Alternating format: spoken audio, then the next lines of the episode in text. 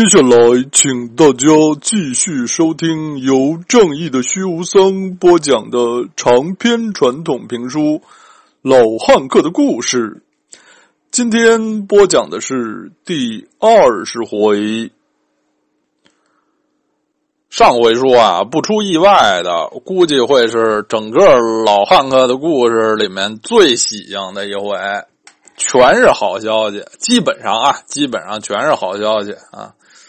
红了，挣钱了，生儿子了，一切都向着正轨，向着更好的方向发展。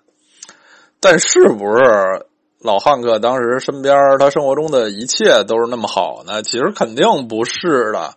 我也是颇费了些劲，才把上期才弄成全都是好消息，只报喜不报忧的一回。俗话说得好啊，生活是一团麻，对老汉克来说更是如此。上回我们其实也提到一点就是他和奥瑞的这个关系啊，在来到史里夫波特，经过了一些这个小别胜新婚、离婚胜新婚，这个呃，这这缓和期吧，之后呢，又进入了比较这个。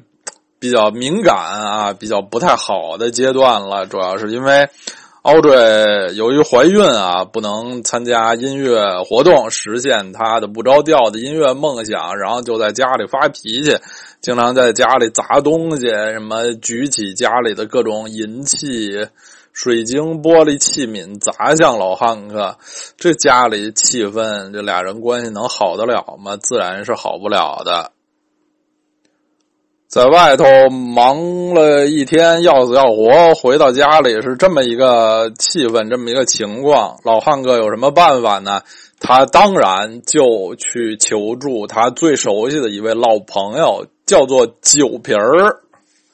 非常悲惨的是，他在加入甘草秀后，保持了很费尽心机吧，啊，用心良苦。你说你想要他？保持了一段时间的不不喝酒的这个记录，就这样就土崩瓦解了，土木堡之变了，土行孙尿遁了，就又开喝了。这一一开喝啊，就不是一般的开喝啊，就是喝喝的经常是烂醉啊，烂醉如泥。他的这个同事们回忆说，当时有时候周末啊什么的假期。他们年轻人、小夫妻一些，大家哥儿几个也去城郊的一些什么河边湖边呃，大家还这个活动还比较健康，什么烧烤啊、钓鱼啊什么的。这老汉克就是自自个儿也不知道怎怎么那抱着一桶酒啊，是一瓶酒啊，在一个角落里就吭叽吭叽啊，喝的死去活来啊，真是。也没辙啊，这一个人就这样。奥坠对于汉克的这种情况呢，也是非常痛心疾首、非常悲愤的。但是他也没有办法，他的办法呢，就是就是用暴力来，用暴力来这个嗯惩罚、对抗，无法解决。汉克的一个朋友，也是后来的乡村音乐相当著名的歌手，叫汉克 Snow 啊，也叫汉克。你看看这个唱乡村音乐的人，通常就得叫汉克。这位汉克 Snow 在他的自传中也回忆说，有那么一次啊，就说我这个和汉克就去他们家，汉克请我去他们家做客，呃，就去了。这个女主人躲在自己房间里，也不出门，也不出门。其实汉克呢，还还是给他买了礼物，什么戒指，什么就这那的啊，还这个献宝一样去就就送送进去，结果被里头的人抓住这个礼物，抓起这个礼物就扔扔出来，就大骂说：“这个就就给我买这么破的东西啊，什么你就这就这点就这点水平什么的。”这是汉克斯诺的回忆。还有一次别人的回忆呢，就是说奥拽因为特别痛恨汉克老在外面买醉嘛，就有一天还正好赶上了一天汉克没有在外面买醉，就回家，回家在家里啊，什么在一花盆还是一个什么什么地儿绊了一下啊，差点摔摔一跟头。然后 Audrey 就认为他是喝醉了，所以才走路不稳，然后又在家里打砸、打砸抢烧啊，大砸大摔。嗯，又是把汉克砸进医医院，嗯，就是闹得相当不堪吧？啊，这个很严重，情况很严重。就在就是在其实小汉克就是在这种啊相当有混乱的情况下出生的。上回我们只说了比较正面的信息，其实小汉克是在非常混乱的这个当时的这个形势下来到的人间。福无双降，祸不单行啊！坏消息肯定是还有更多，就是随着汉克的事业成功，他的这个演出呃更多，人更红，他的这个灿弱的身体呢不能支持这个比较繁忙的工作日常，他就这时候已经开始使用一些药物了。当时啊，五十年代初还没有什么，就后来这种比较。工业化成规模的毒品这种东西，但是也有一些像这个镇静剂啊、镇静药那类的东西啊，汉克就已经开始使用这些药物了。这些肯定都是没有好处的，都会埋下伏笔。说了这么多坏消息啊，那肯定也有好事儿啊，就是人红了啊，就就。好的，这个工作机会就会更多。汉克呢，首先是和一位业内的大牌演出推广商，叫做奥斯卡·戴维斯（奥斯卡·戴维斯）的这么一位大牌演出商签约，成了他的旗下的艺人。这个演出推广商，咱俗话说就噱头吧，就他能传一些这个高端的演出。在当时，这个乡村音乐界是非常有名气，就大家在私下里打趣这位奥斯卡·戴维斯先生，就是说这哥们儿啊，这个宣传自己的这个演出之不遗余力到了什么程度？就是这演出已经结束俩礼拜了，你还能看到他在各种媒体、电台、什么平面媒体上宣传他的演出。就是可见这种不遗余力、挖地三尺般的这个宣传风格，也是获得了很大的成功。一开始呢，奥斯卡·戴维斯其实是也有点看不上汉克，觉得他这个牌太小。汉克之前就找过他，还跟他献宝似的，说我有一首歌啊，我有一首歌叫做《Love Sick Blues》。这个奥斯卡·戴维斯一听也是和那些就像 Fred Ross 什么那种专业人士的看法一样，说这什么狗屎玩意儿，这是。结果和所有专业人士一样，就下巴磕子就掉到了这个马里亚纳海沟里面，马里亚纳海海沟的查灵杰海渊里面。就哎呀，这这原来汉克红了，那行那行，这个人红了，咱们就就既往不咎啊，重新开始啊，文会我们重新开始。奥斯卡·戴维斯把汉克签到了他的旗下，很快呢，就安排他上了一次这种高端的巡演。之前啊，我们说这汉克在这个音乐界也是混了有十几十几年，是一位久经考验啊，这个真是双关语，既久经考验又被久经考验的一位呃老牌的艺人了。什么演出没演过呢？巡演需要离开家到到其他城市，甚至其他州的演出也都演，是这是他的生活，他的工作家常便饭。但是呢，之前汉克的那些演出吧，首先去的大部分都是小地方。这首先呢，因为他居住的这些城市，像蒙哥马利啊、什里夫波特这些城市本身就不是太大的城市，他们周边郊区，你说能有什么特别发达的？无非就是四乡八寨的一些地方。所以汉克出去巡演演出，呃，大部分时候吧都能做到当天往返。这个住呢，也是说在外头住一夜，住住一晚上、两晚上了不地了。的这种近处的巡演。但现在在这个奥斯卡戴维斯的旗下，第一次他就见识到了这种比较高级的巡演，跟一些都是纳什维尔的大 opera 秀级别的明星一起演出，去的都是什么城市？虽然也是这个美国南部，去的都是休斯敦、达拉斯、俄克拉荷马城、新奥尔良，你说这种啊？州首府，或者是这个大州的里面的大城市，这种级别的高级的地方，哎呦，真是这个事业就上了一个台阶。而且呢，一块演出的这些人水平高。很多期之前啊，我们曾经讲过，汉克好几年前就曾经毛遂自荐去纳什维尔，企图想登上大欧普瑞秀，结果是碰了一鼻子灰。而且他因为在这个业内啊，也是拼搏打滚、摸爬滚打、抓咬拧丝爬很多年，颇认识一些这个同行，其中呢也包括一些这个大 opera 的歌星。这回呢，汉克终于能和自己当年仰视的一些歌星们成了真正的同事。同台演出也让他很高兴，也增长他的自信心。和汉克一起同台演出，在这这次巡演里演出的呢，其中有一位不太寻常的一位女演员，她的名字叫 Mini Paul。她不是传统意义上的歌手，她是一个女喜剧演员。这位 Mini Paul 在美国是一位家喻户晓的。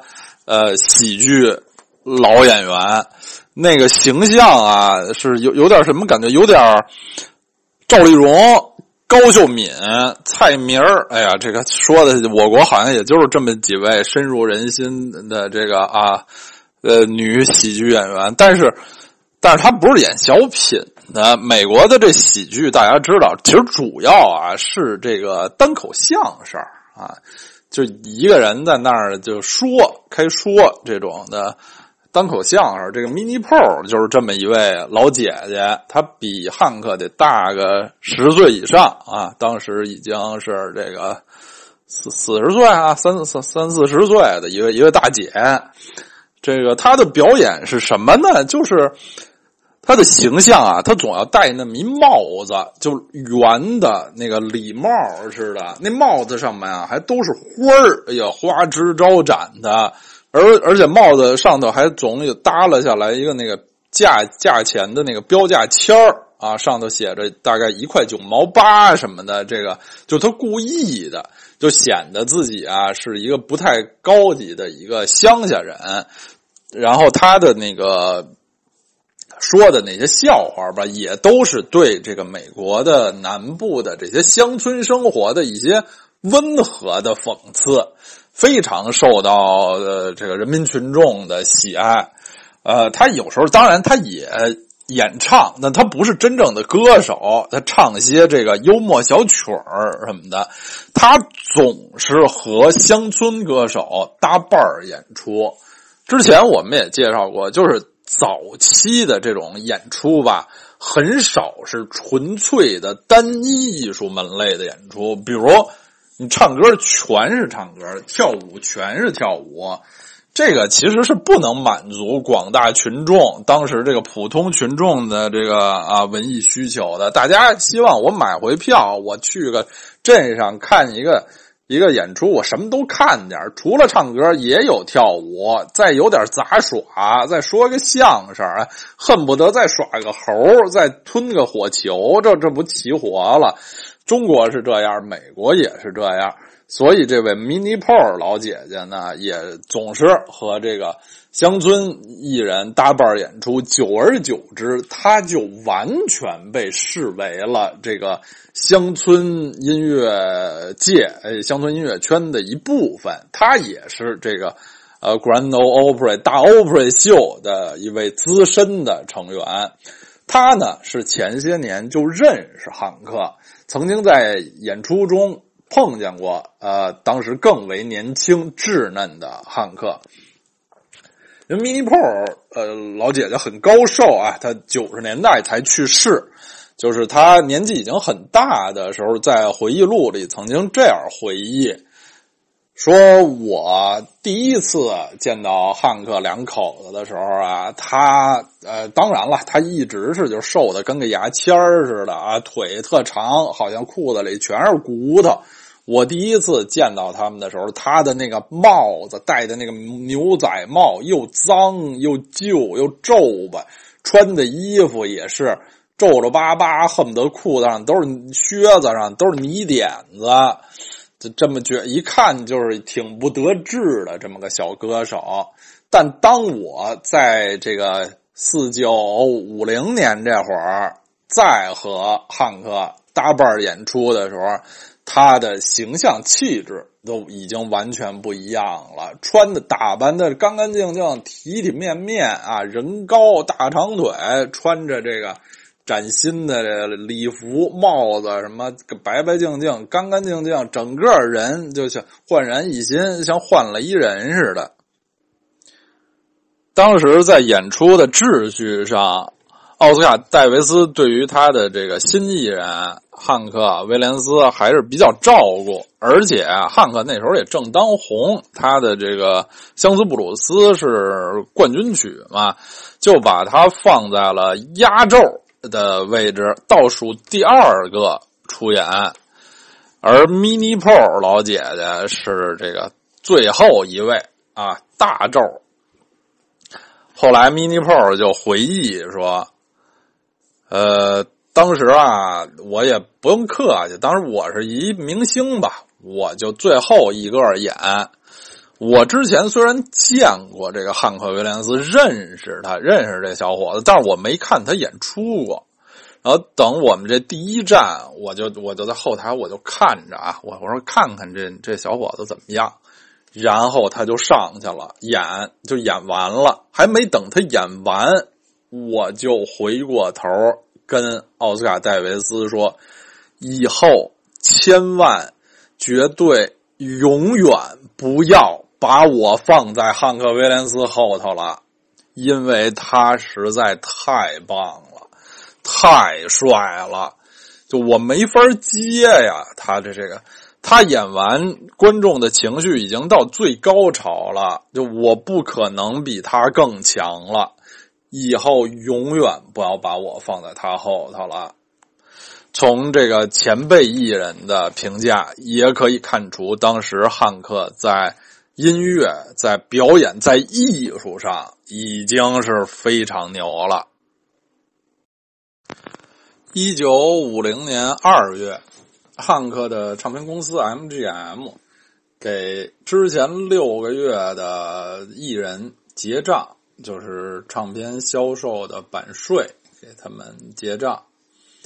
在之前的六个月里，汉克的《Lovesick Blues》卖出了十四万八千二百四十二张。之后的下一张单曲《Wedding Bells》婚礼的钟声卖了八万一千八百一十三，然后其他之前的零零碎碎吧，还有七百三十九张销量，加起来一共卖出了二十三万零七百九十四张。汉克最后一共拿到手，获得了一万美元出头的版税，这是他一辈子挣到的最大一笔钱。当时他二十六岁，终于有点混出头的感觉了。从小时候在家外面卖花生豆，在路边给人擦皮鞋。在路边卖唱，奋斗多年，现在终于可以称自己是一名成名歌手，甚至乡村歌星了。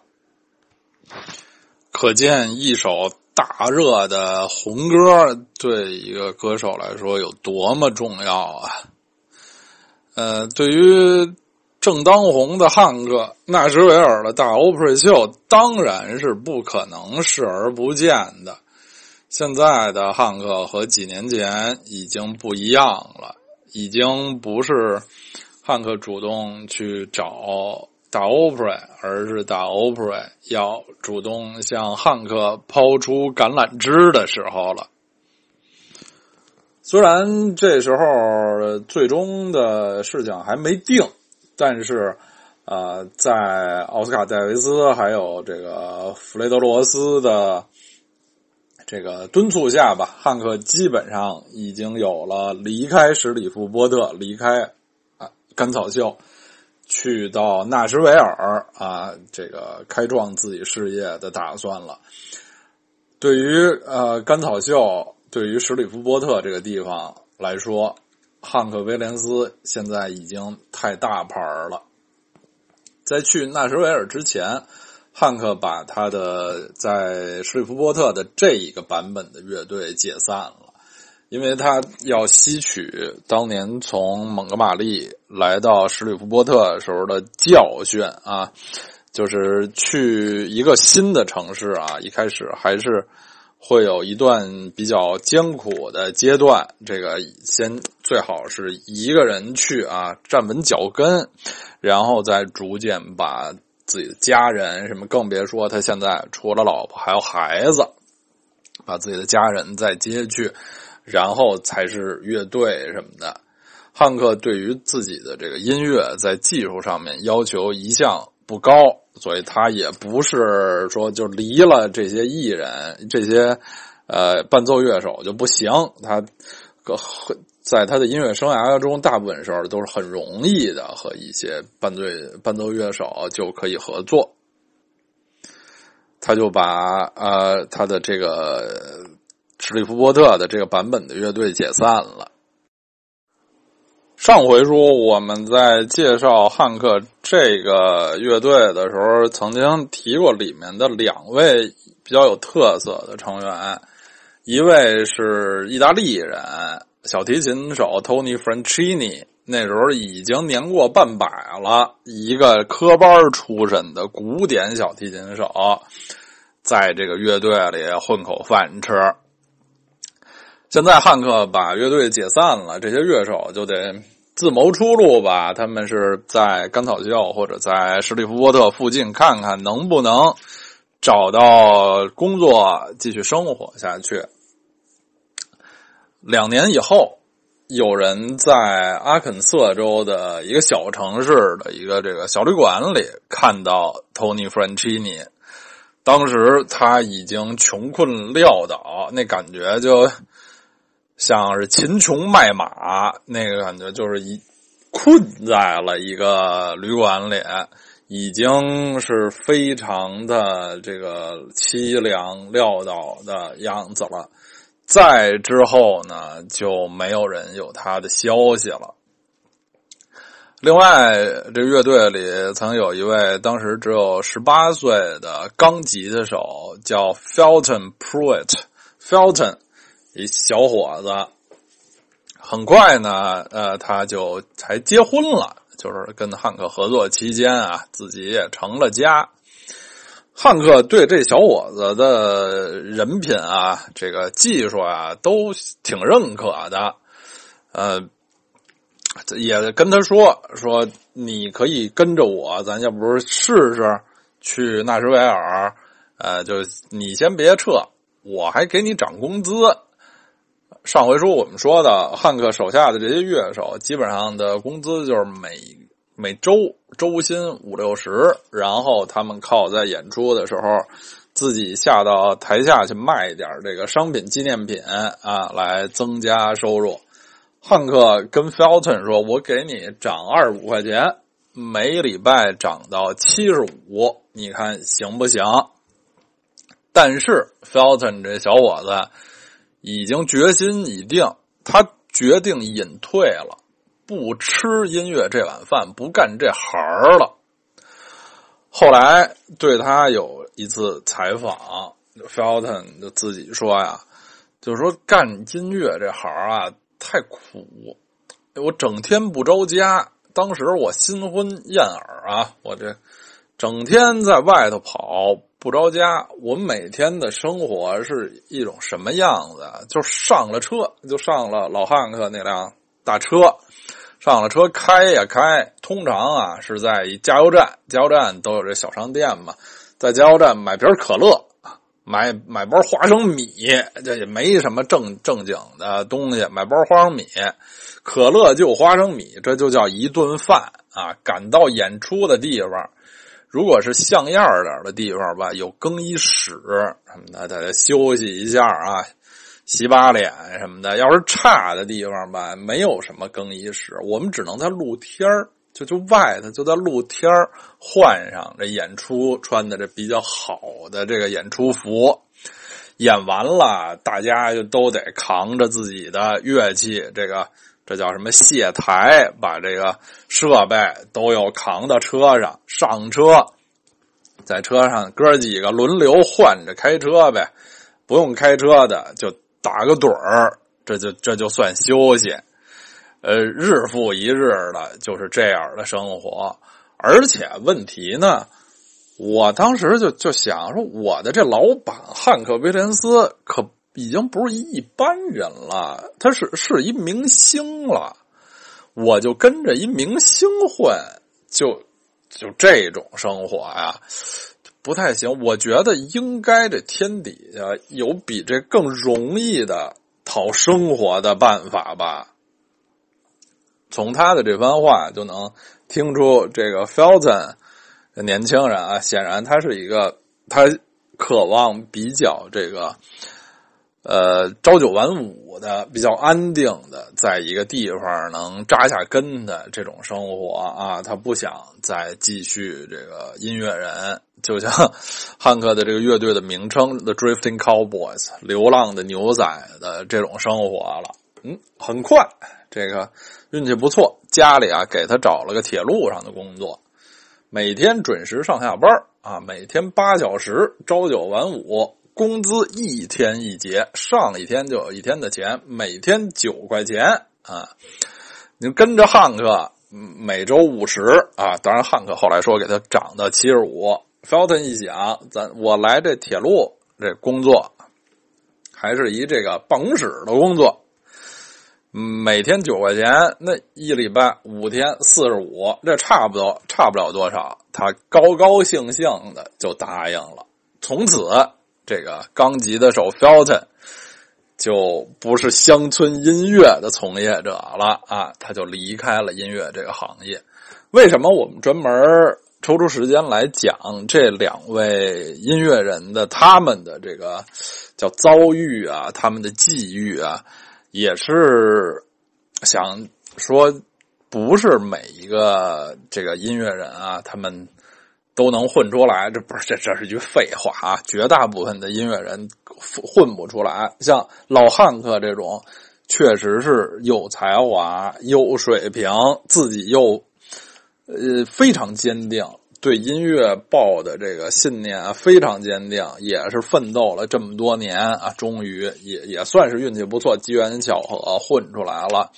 嗯，他是一位所谓 frontman 主唱啊，他是站在前台的，在他身后的这些呃伴奏乐手就比他的这个就就更更艰辛一些。可能有的人啊越混越差，都不能保证糊口；有的人呢，呃，有机会就干脆一下跳出了这个行业。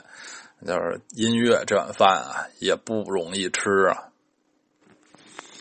汉克这时候和甘草秀还有合约，他的合约大概是到一九五零年的年中的样子。汉克还是把他的这个合约的剩下部分都呃执行完了。他在甘草秀的最后的一些演出呢，都是呃非常的受欢迎。哎，大家知道他在这个节目在这个表演的时间不长了，所以观众呢也是极其热烈。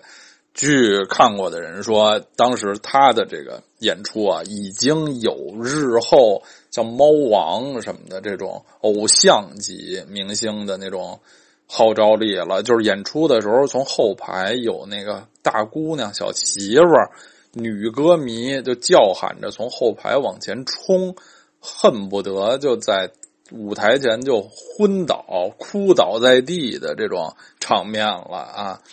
这这种场面是这个美国哈经常出现的，我也是非常佩服。为什么就大家就那么激动，而且就是听唱歌的时候一直在那儿喊，其实也听不见呀。反正就可见啊，他是非常欢迎啊，非常受欢迎，非常红了。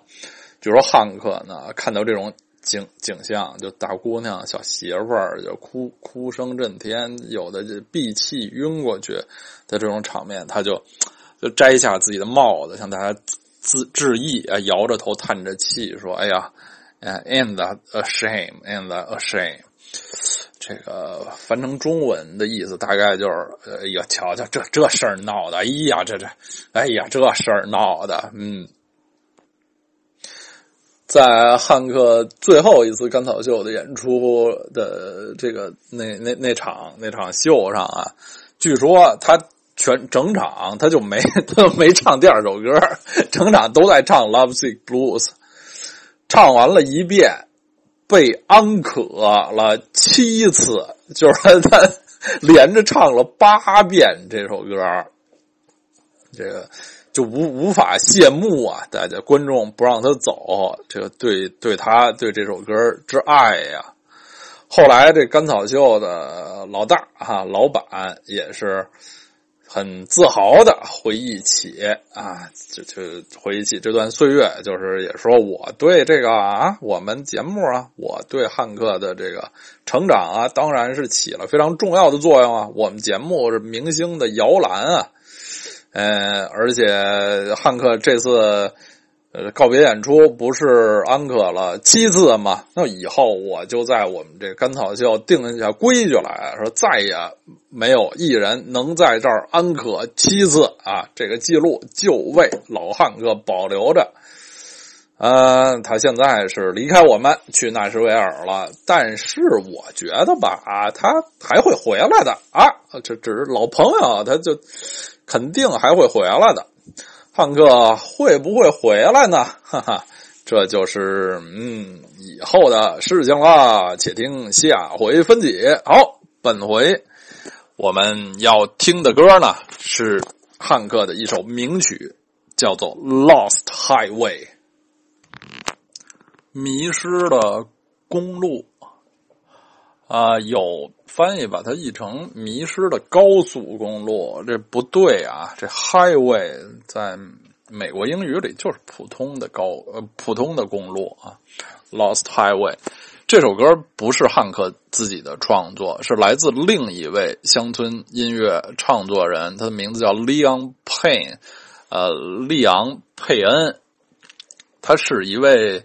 失目的先生是一个盲人歌手啊，他的词曲创作，但是这首歌呢，汉克一听到就非常喜欢，因为他的这个这首歌的审美啊，他的歌词都非常符合汉克的这个呃喜好。歌曲旋律非常简单，其实就四句，四句旋律反复唱了四遍。他唱的是什么呢？这个迷失的高速公路又是什么呢？先说说这首歌创作的背景吧。啊，这个这位盲歌手呢，啊，早年间也是四海为家，居无定所。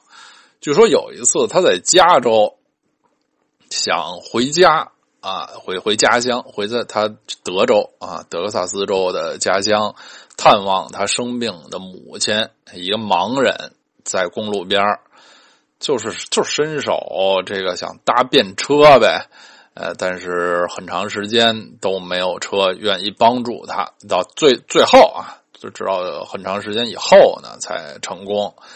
就在这个路边很无助的等车的时候，他写下了这首歌。嗯，这首歌唱的说是 "I'm a rolling stone, all alone and lost, for a life of sin." I have paid the cost，就是我是一个一块滚石啊，就是滚石，就是这个风滚草，一个居无定所的人啊，孤单又迷失。我这一生啊，这个没干什么好事啊，我也付出了代价。When I pass by, old people say, "Just another guy on the lost highway." 就我经过的时候，这这人呢，看见我的人都说：“哟，这这人是在迷失的公路上又这么一位哈。” Just a deck of cards and a jug of wine and a woman's lies make life like mine。就一副扑克牌，一壶酒，一个女人的谎言，这就是我这辈子。Oh, the day we met, I went astray. I started rolling down the lost highway. 我们相识的那一天，我就开始走上了歪路，我开始在这个呃迷失的公路上徘徊，这个走失。I was just a lad, nearly twenty-two, neither good or bad, just a kid like you. 我当时就是个二十二岁的年轻人，不好也不坏啊，就就这么一孩子，像你一样。And now I'm lost, too late to pray. Lord, I've paid the cost on the lost highway. 现在我迷失了，也也太晚了，那来不及祈祷了。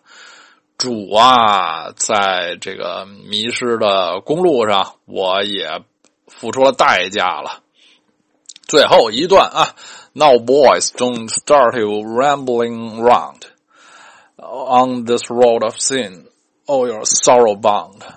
孩子们啊，你们就不要像我这样闲逛啊，闲乱混，虚度光阴啦。在这个这个充满罪恶的路上走下去的话，你的生活就会充满了悲伤。Take my advice, or your curse the day you started rolling down. The lost highway，听听我的建议吧，不然你这个就就你就只只能剩下就就诅咒你的运气啊，在这个迷失的公路上，每每日这么无助的徘徊。这首歌现在的地位很高，已经是汉克·威廉斯的这个标志性大名曲之一了，但是。当初录制和发行的时候，反响都非常的平淡。这歌其实就是上一期我们曾经说过，汉克在呃相思布鲁斯的成功之后，公司安排他录过好几次音，但是呃挺费了一些劲才找到下一首单曲，就是婚礼的钟声。这首《Lost Highway》就是其中一次录录的一首歌，嗯。当时没有什么太成功的反响，只是后来随着时间的流逝，他的这个在评论界的地位啊与日俱增。这个连这个名字也成为了非常有呃象征性啊、有代表性的。一提起这个美国的乡村音乐，美国的那种广阔的公路的景象。经常会提的一个词儿，大卫林奇有一个电影儿，当然那个电影译作《妖夜荒踪》，其实名字就叫《Lost Highway》。后来有，我记得我就看过吧，是 BBC 还是哪儿拍的关于乡村音乐的纪录片儿，也是用这个呃《Lost Highway》作为标题。后来美国有一个那个乡村音乐公司厂牌。也把它作为自己的名字啊，这个歌曲以及这个词已经是非常著名了。但是当时歌曲发第一次发行的时候，并没有在这个商业市场上引起什么波澜。好，下面我们就来听这首《Lost Highway》迷失的公路。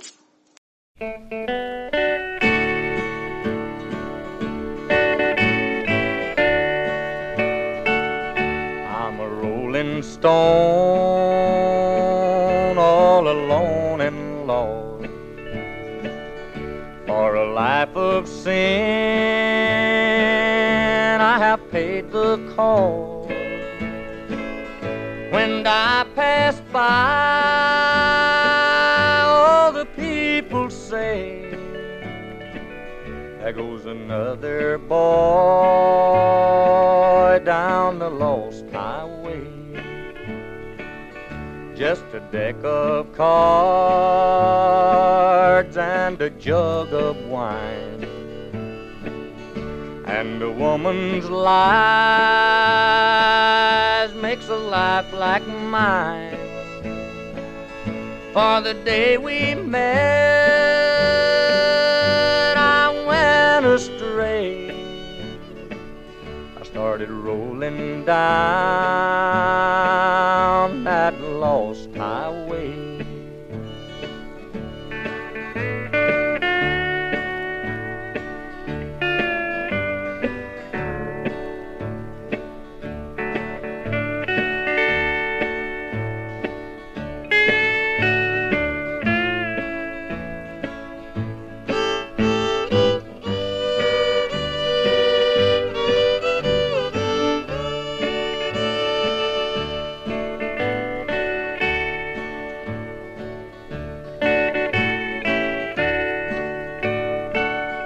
I was just a lad,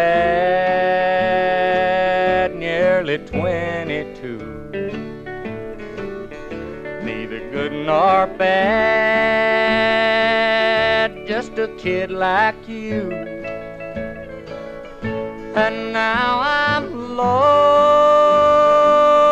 too late to pray. Lord, I've paid the cost